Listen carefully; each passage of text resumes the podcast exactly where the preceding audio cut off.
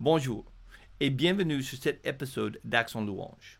Aujourd'hui, c'est la continuation d'une conversation que j'ai eue avec Sébastien Korn. Seb, c'est bien connu pour son travail avec Impact et aussi maintenant en, tant que directeur artistique de Chapelle Musique. Aujourd'hui, on va discuter sur l'idée de qu'est-ce qu'on fait avec le non-croyant ou le jeune chrétien qui sont là parmi nous dans nos assemblées. J'ai eu le, grand privilège de passer un peu de temps avec Seb ces derniers temps en travaillant ensemble sur la traduction de chants avec le TC. Et j'ai découvert que c'est non seulement un gars qui est très passionné euh, pour la musique, mais aussi pour Jésus, et pour utiliser nos chants non seulement pour exprimer nos louanges, mais pour apprendre la vérité de qui Dieu est par ce qu'on chante. Alors, si vous avez une passion aussi de communiquer la vérité de qui Dieu est et la beauté de l'Évangile par nos chants, cette podcast est bien pour vous. Alors maintenant, ma conversation avec Seb Let's go.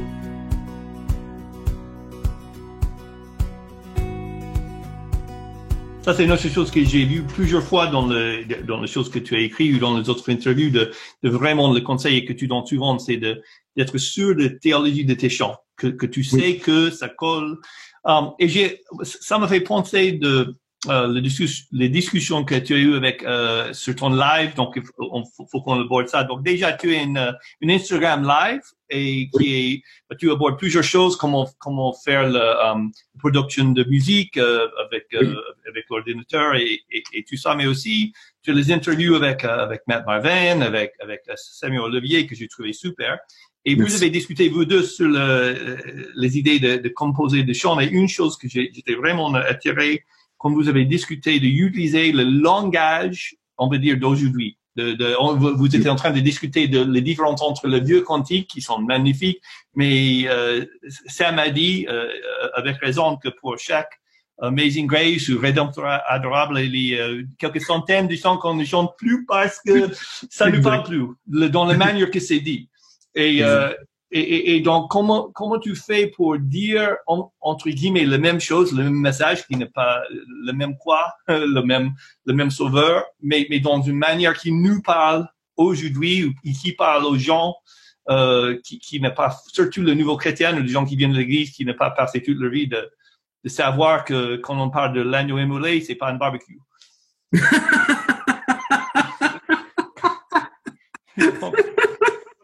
J'aime trop.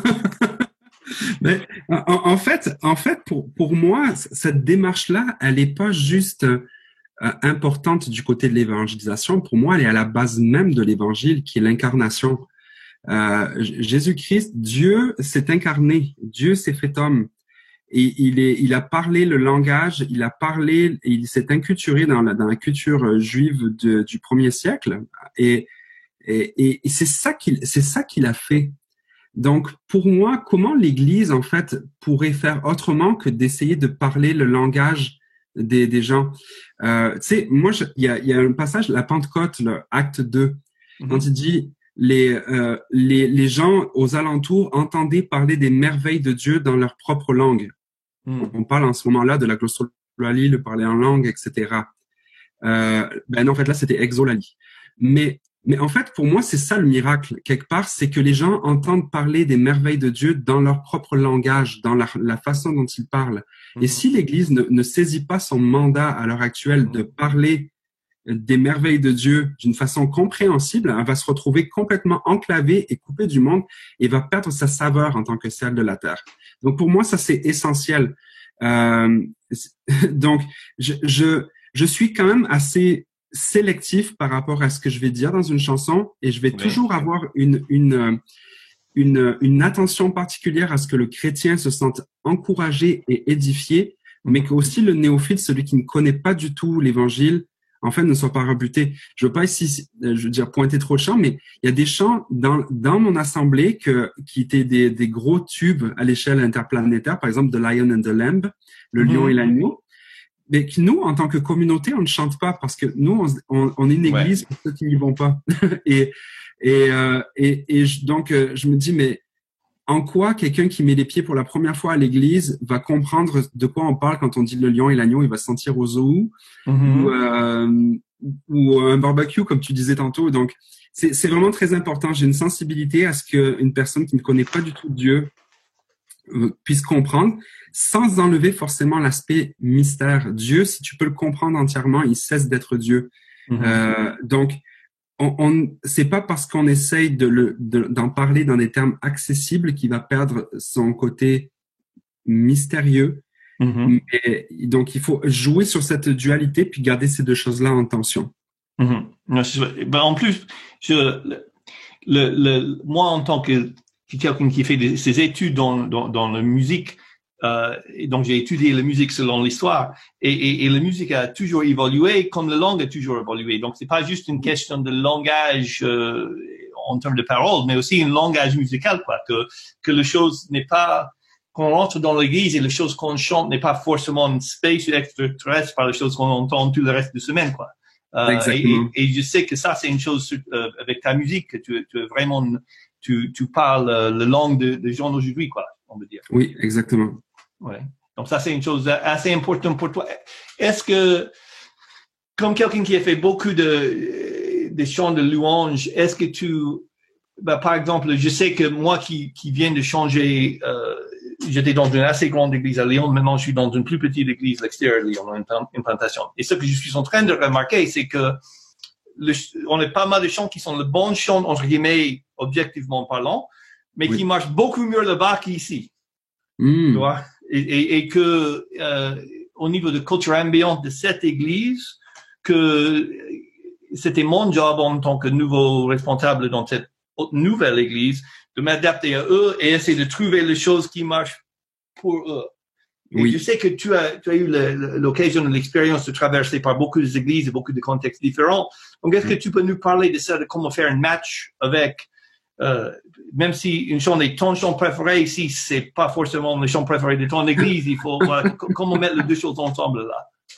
Je, je, je, pense en fait que ça, ça revient à, à, notre rôle en tant que leader de louange, euh, c'est de servir les, la congrégation. Mm-hmm. Notre but, c'est pas d'imposer notre agenda ou d'imposer nos préférences euh, sur une communauté.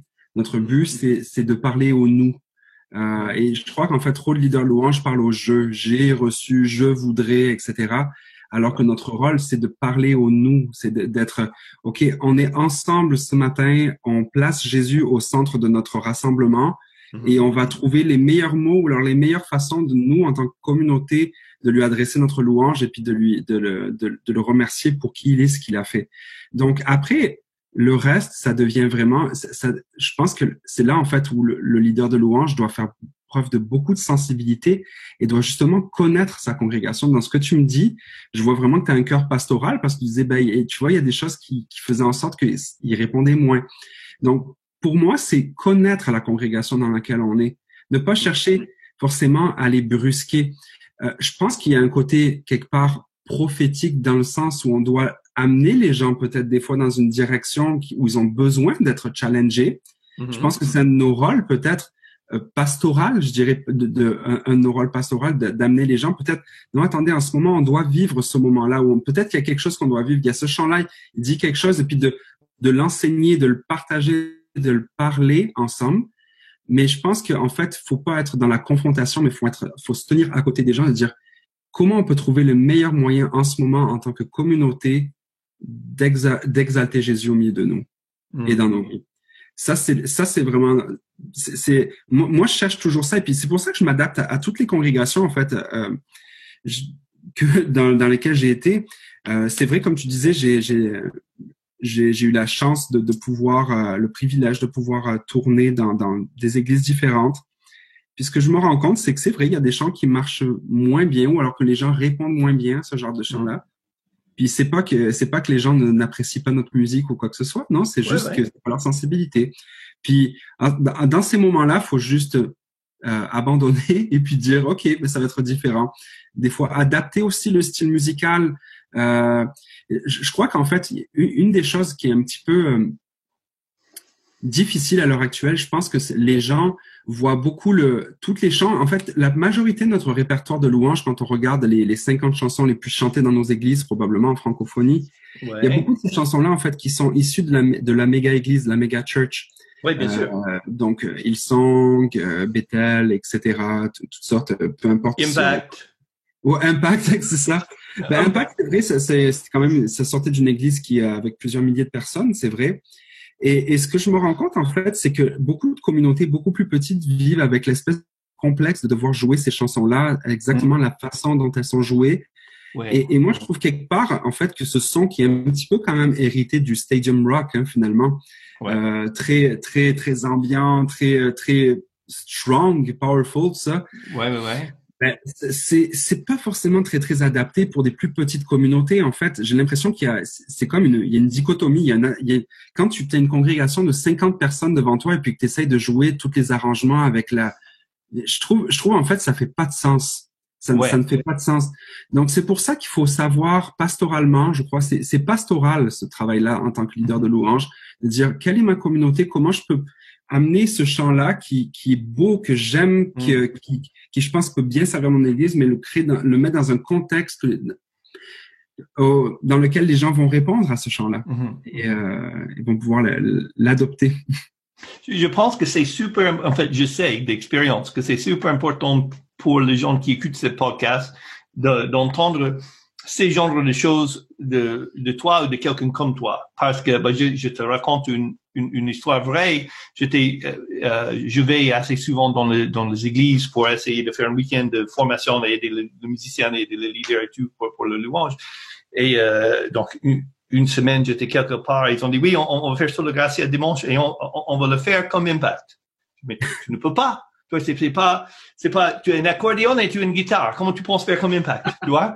euh, non, mais, mais ce que tu peux faire, c'est que tu peux faire le, le, avoir la meilleure excellence et servir ton église le meilleur que tu peux avec les ressources que Dieu t'a donné. Mais, mais ce que je veux dire, c'est que je pense que c'est important pour les gens qui écoutent d'entendre Sébastien Cordy. Non, mais si tu fais une chant, c'est moi qui écris le chant, mais, mais si j'étais dans ta place, moi, je ferais pas comme ça, je fais autrement. Exactement. N'essayez pas de faire comme impact si vous êtes un accordéon et une guitare, quoi. C'est pas logique, tu vois. Mais, mais, mais, ils ont dans leur tête qu'ils ont une, une, obligation presque de faire comme, comme vous. Et, et c'est pas ça. Non, exactement. Faut, faut amener.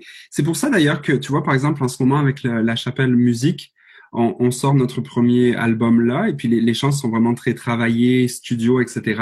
Mm. Mais par contre, euh, on va, dans deux semaines, enregistrer des sessions beaucoup plus dépouillées Mmh. Euh, qu'on va mettre euh, après, qu'on va sortir dans un, dans un deuxième projet, les mêmes chants, mais en version plus dépouillée, pour mmh. euh, que les églises de 200 personnes et moins, qui composent pratiquement peut-être 90% de la, de la probablement ça. Ouais, milieu, notre milieu, puissent en fait se dire, OK, ben, ces chansons-là, je peux les avoir aussi dans mon assemblée, et puis je peux les interpréter si j'ai pas forcément euh, euh, quatre synthétiseurs et puis euh, et puis une section rythmique de foule. Donc, ouais, c'est important. Ouais, non, mais c'est c'est chouette. Ça ça m'a ça m'a fait du bien de t'entendre dire ça. Je savais déjà que tu vas voir ça, mais mais les gens ils ont besoin de savoir que c'est ok juste d'être eux-mêmes et, et, ils sont pas obligés d'être d'essayer d'être impact ou, ou ils sont. Pas Exactement. Euh, N'essaye pas d'être quelqu'un d'autre, ce quelqu'un d'autre est déjà pris. c'est bien ça. Ça je vais noter. Ça c'est un petit truc là. Hashtag. Ouais ouais ouais. Ok. Um, donc il nous reste juste un peu de temps. Donc, on avait dit qu'on va couper et faire deux sujets et tout ça, mais ça, j'ai trouvé tellement riche que je n'avais pas envie de couper. Donc, on va juste, euh, on va juste continuer comme ça. Et, et dans le, dans le temps qui nous reste, je vais juste te poser, si si ça te va, quelques questions spécifiques, plutôt concrètes, beaucoup moins philosophiques, beaucoup moins euh, ouais, sur, sur, les grandes choses, mais spécifiquement comment vous faites chez vous et comment tu suggères les gens dans le, le plus petite église, comme on vient de discuter, peut faire. OK?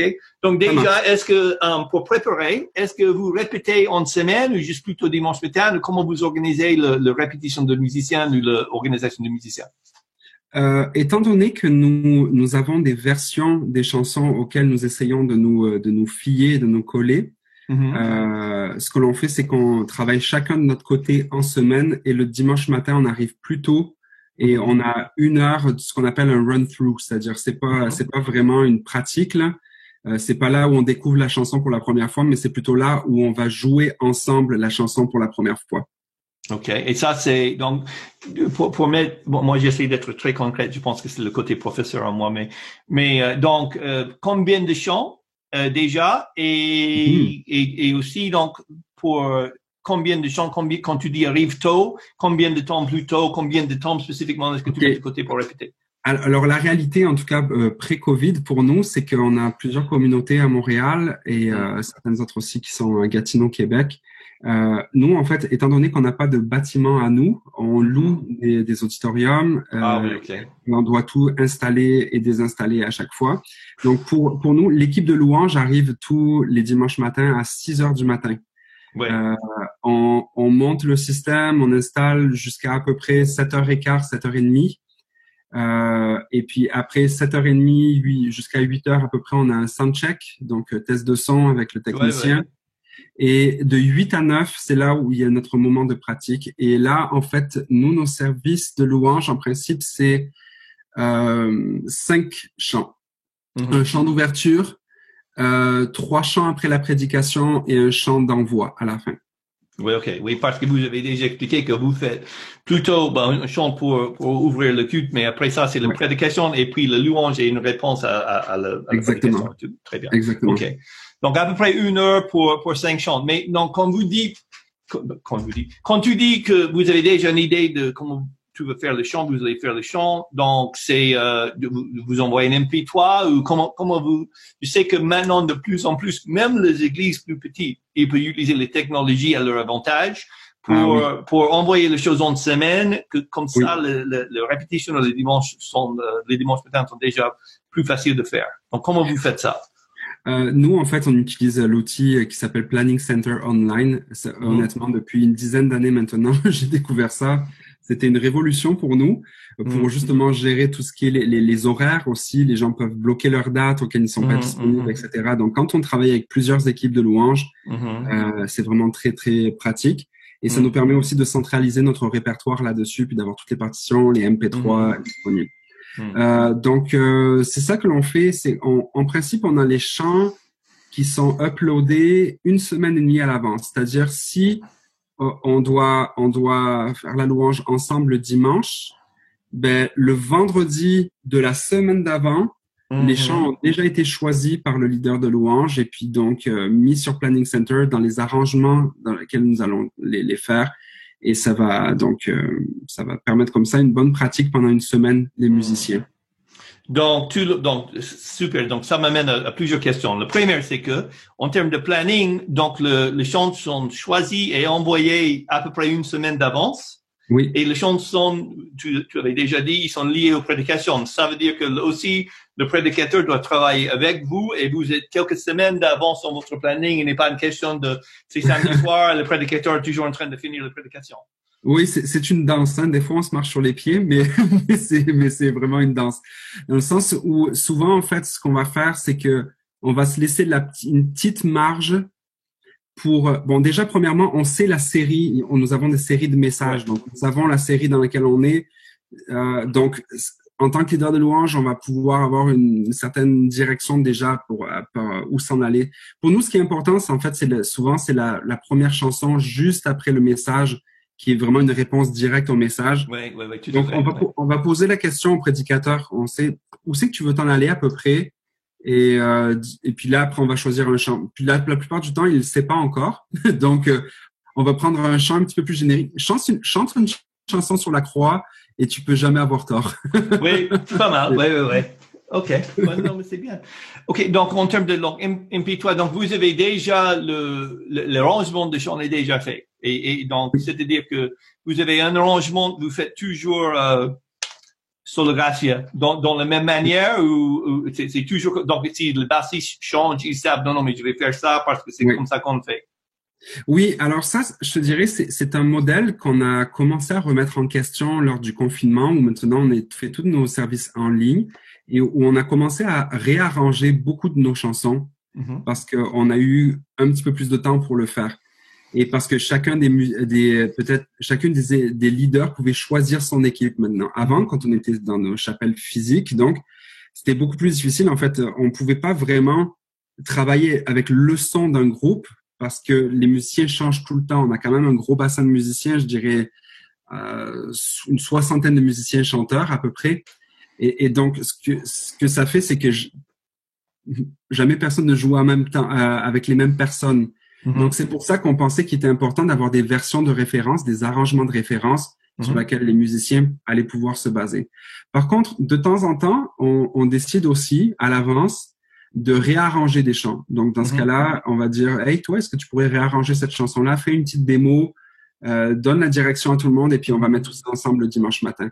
Mais souvent, en fait, on s'est rendu compte que ça nécessitait une pratique dans la semaine, ces choses-là. Mm, mm, mm. En fait, il y a des dimanches où on décide de réarranger pas mal tout le service et dans ce cas-là, on va pratiquer dans la semaine pour aller euh, pour vraiment bien faire les choses. Mais sinon, notre mode de fonctionnement très très normal, c'est on a des versions de référence, peut-être une, deux, trois maximum, puis on va décider, ok, on va jouer Sola Gracia avec cet arrangement-là cette semaine. Puis comme ça, les, ça facilite en fait le travail le dimanche matin où chacun arrive et sait quoi jouer. Parce que mhm. sinon, on va tomber, euh, tu sais, comme dans le livre des juges, à la fin, il est marqué, en ce temps-là, il n'y avait point de roi en Israël, chacun faisait selon ce qui lui semblait bon. ouais. Aïe, aïe, aïe. beaucoup à nos équipes de louanges des fois. Ouais, ouais, ouais, non, tout à fait, tout à fait. Surtout si on ne va pas répéter beaucoup en semaine, il faut que les choses sont déjà décidées, réglées, sinon ça ne va pas fonctionner. Ouais. Um, OK, donc ça m'amène aux, aux, aux, prochaines questions et peut-être notre dernière parce que je sais que tu es temps, temps limité. Um, tu as parlé de, de, répertoire de chants, liste des chants. Et ça, c'est une chose que j'enseigne un peu partout. En fait, c'est euh, mon ami Bob, Bob Coughlin qui me fait penser. On a discuté une fois, il me dit, non, mais Kevin, quand tu fais euh, chez vous euh, cinq chants par dimanche, j'imagine, OK? Et donc, tu es 52 dimanches. Donc, déjà, un certain nombre de possibilités. Et donc, les chants qui sont, que, que, vous aimez cette année ou dans une période de six mois, vous allez faire au moins une fois par mois, parce que tout le monde fait ça. Et, et certains, tu vas faire deux, trois fois par an. Et, et, et, et, tu as deux, trois semaines où c'est chants de Noël. Donc, déjà, tu ça à mettre de côté. Et, et, donc, finalement, le nombre de chants que nous avons besoin n'est pas énorme. Je, je, je, je, je vais rentrer dans certaines églises, je dis, c'est quoi votre répertoire de chants? Et, il me regardait, mais c'est le gem. Oui. Plus que 1000 chants dans le gym. Donc déjà, je sais que ton équipe ne peut pas jouer tous ces chants et je sais aussi que ton assemblée ne peut pas chanter tous ces chants. Donc, donc parle-nous un petit peu de l'idée de cultiver un répertoire parce que tu as déjà nous expliqué que notre théologie s'est basée sur, sur nos chants. Oui. et, et, donc, j'imagine que tu fais ça dans une manière très intentionnelle. J'aimerais bien entendre ton point de vue et aussi la manière que tu fais actuellement de cultiver un répertoire de chants euh, chez vous. Oui, alors justement, avant, tu vois, euh, on avait un petit peu, ce, on avait un plus large répertoire que nous avons maintenant. Et mhm. depuis un an maintenant, ce qu'on a fait, c'est on a eu une démarche de, de, de réduire notre répertoire. Mhm. Euh, donc, on a, en fait, on est passé en comité avec certains leaders de louanges, on est passé à travers tout notre répertoire, on a dit, OK, ça, on l'enlève, ça, on l'enlève, ça, on l'enlève, etc. Et puis, on, on s'est focusé sur, je pense, c'est entre 30 et 50 chants mhm. qu'on a laissé dans le répertoire. Et euh, voici, voici, ce que l'on fait, en fait. On, on essaye, de, premièrement, d'avoir un répertoire qui est équilibré, une alimentation équilibrée. Ah, euh, si, donc, parce que sinon, si on finit toujours par chanter les mêmes thèmes, ben finalement, ça, ça, va être assez déséquilibré. Donc, on essaye d'avoir un répertoire qui est quand même assez équilibré euh, en termes de théologie, en termes de tous les sujets qui sont traités. Euh, et la chose ici qu'on va faire, donc, c'est qu'on va sélectionner 30, je pense que c'est 30 chants, euh, 30 chants euh, qui seront là. Et puis, ce qu'on va faire, c'est qu'on va se réunir tous les mois et on va décider, OK, ben, ce chant-là, on le rentre maintenant. Il y a un nouveau chant, imaginons, qui a été composé par, euh, par, par, un membre de l'équipe ou alors un chant que l'on a traduit. Et on le rentre dans le répertoire. Par contre, ça veut dire qu'on va sortir un autre chant de la, de, la C'est ça. Donc, on, va essayer toujours de garder, en fait, notre répertoire à une trentaine de chants, maximum 50. Mhm. Et, euh, et de cette façon-là, en fait, ça nous permet de nous renouveler souvent. Euh, mhm. J'aime l'idée de chant. Il a mis dans ma bouche un chant nouveau. Euh, tu sais, quelque, part, tu sais, de, oui, il y a, y a des, des, choses extraordinaires dans les vieux chants, puis on, on, en ramène beaucoup, on en réarrange beaucoup, mm-hmm. mais on essaye quand même de garder le répertoire assez frais de cette façon-là. Mm-hmm. Donc, à chaque fois qu'on ajoute un chant, on en sort un autre.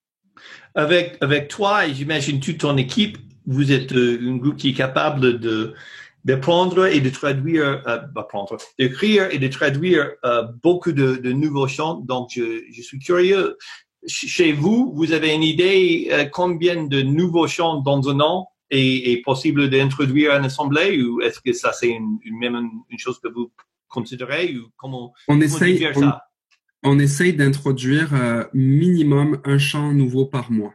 Ok, minimum un chant nouveau par mois. Minimum, maximum, je, pense qu'auquel on, on a été, c'est deux chants par mois. Ouais. Parce qu'en plus, on veut que les gens puissent répondre, qu'ils puissent chanter. Si on est toujours en train de leur bombarder des nouveautés, en fait, les gens vont juste euh, décrocher. Donc, ce qu'on essaye, c'est quand on introduit même un nouveau chant, on va le chanter deux semaines d'affilée à la congrégation. Comme hmm. ça, ça va comme ils vont ils vont déjà euh, déjà l'adopter beaucoup plus facilement. Ouais, ça c'est ouais, je pense que ça c'est une, une, une, une chose très sage, c'est de réaliser que si on veut que l'Église participe et ça, c'est une autre chose, on n'a pas le temps d'aborder aujourd'hui, mais c'est vraiment intéressant. Le concept, certain, avec certains leaders de louange, euh, avec, j'ai parlé, ils ont plutôt l'idée qu'ils sont là pour créer une tombe d'adoration et louange, que les gens puissent rentrer dans cette tombe de louange. Et les autres sont, non, non, on est là pour qu'on puisse tous ensemble chanter ces, ces, ces, paroles et ces vérités bibliques. Donc, il ne faut pas laisser le, derrière. Je suis pas là pour lancer j'ai mes idées, je vais pas lancer le pierre à, un autre qui a une idée différente que la mienne, mais, mais je suis comme toi dans le sens que si on, on, on introduit trop de chants nouveaux, et moi je suis coupable, j'ai fait, hein, je fais une chanson et je réalise que je chante toute seule et c'est, non, ça marche pas. Um, une autre chose qu'on fait des fois avec une nouvelle chant, c'est qu'on fait dans la première partie du culte et je les explique que ça c'est un nouveau chant et je chante le refrain pour eux et puis. Et puis je dis, et à la fin du culte, pour les, dernière chose, on va refaire et vous avez l'opportunité de bien chanter avec nous au moins la deuxième fois. Et ben, mais ah, c'est excellent ça. Ça marche bien, ça marche, surtout dans les petites églises comme où je suis maintenant, on est, euh, avant le Covid, on était 50. C'est une, okay. implantation tout petit. Et euh, donc, comme je disais, il faut que je m'adapte pas mal. Et, et, c'était une bonne euh, éducation pour moi de, de faire ça. Mais je pense qu'il faut être intentionnel non seulement dans, dans notre répertoire, mais dans le, la manière qu'on introduit le nouveau chant et, et, et, combien on peut oser de faire, ce qui doit être différent dans chaque église aussi. Exact. Ouais. Mais Sébastien, c'est, c'est presque l'heure. J'avais dit que je ne vais pas t'abuser et te prendre euh, trop, mais, mais merci mille fois d'être là avec nous. C'était une vraie joie juste de passer ce temps et échanger. j'ai l'impression que si on avait le temps, on peut prendre un autre café et discuter une autre heure facilement sur le sujet. Facilement. Ben, regarde, Kevin, euh, je te l'offre. On pourrait remettre ça et puis euh, parler d'autres sujets aussi. Ça, je pense que c'est vraiment ça, peut vraiment apporter de la, une valeur ajoutée euh, dans nos églises, dans nos communautés. Donc, euh, avec grand plaisir, vraiment. Bah, merci beaucoup, c'était vraiment sympa. Donc, euh, je veux dire au revoir pour tous qui sont là avec nous aujourd'hui et merci d'avoir passé ce temps avec nous sur Accent Louange. On essaie de mettre une zoom sur une louange réfléchie. Au revoir. Merci beaucoup d'avoir regardé cet épisode d'Accent Louange. Si ça vous a plu, n'hésitez pas à liker, partager et abonnez-vous à la chaîne pour être averti aux prochains épisodes. Ciao